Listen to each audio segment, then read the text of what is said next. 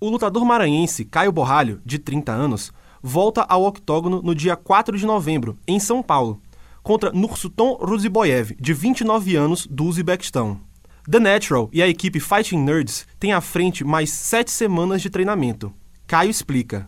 A gente já está faltando sete semanas, a gente está na semana sete e estamos tá todo vapor. É, algum foco específico para essa luta é trabalhar um pouco mais, encurtar a distância na hora certa, por ele ser um cara muito alto. Então a luta vai ser trabalhada em cima disso, tanto as quedas quanto o jogo em pé, na, na, em encurtar a distância.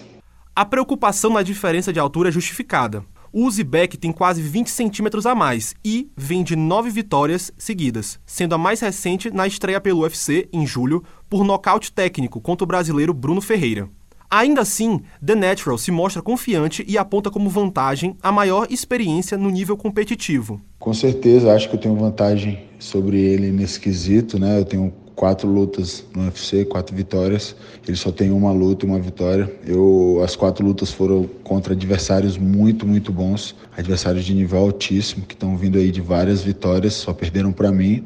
E ele com certeza vai sentir essa diferença de experiência, de horas de voo ali em cima. O UFC é a maior plataforma de lutas do mundo, né? o maior evento do mundo. Então, é, quanto mais tempo você fica ali em cima, quanto mais horas de voo de octógono você tem ali, melhor você fica, isso é certeza.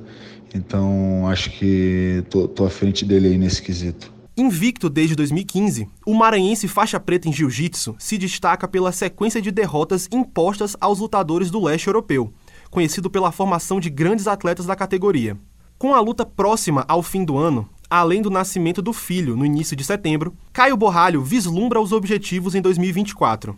Eu tenho um plano sim de me consolidar de vez na categoria, as pessoas, o mundo inteiro saber meu nome através do meu trabalho, das boas vitórias, das lutas duras e esse é meu foco.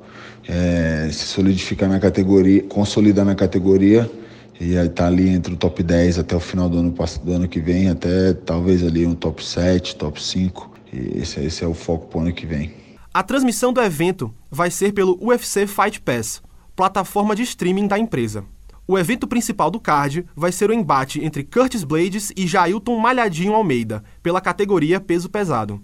João Pedro Gonzalez, Jornalismo, Universidade FM.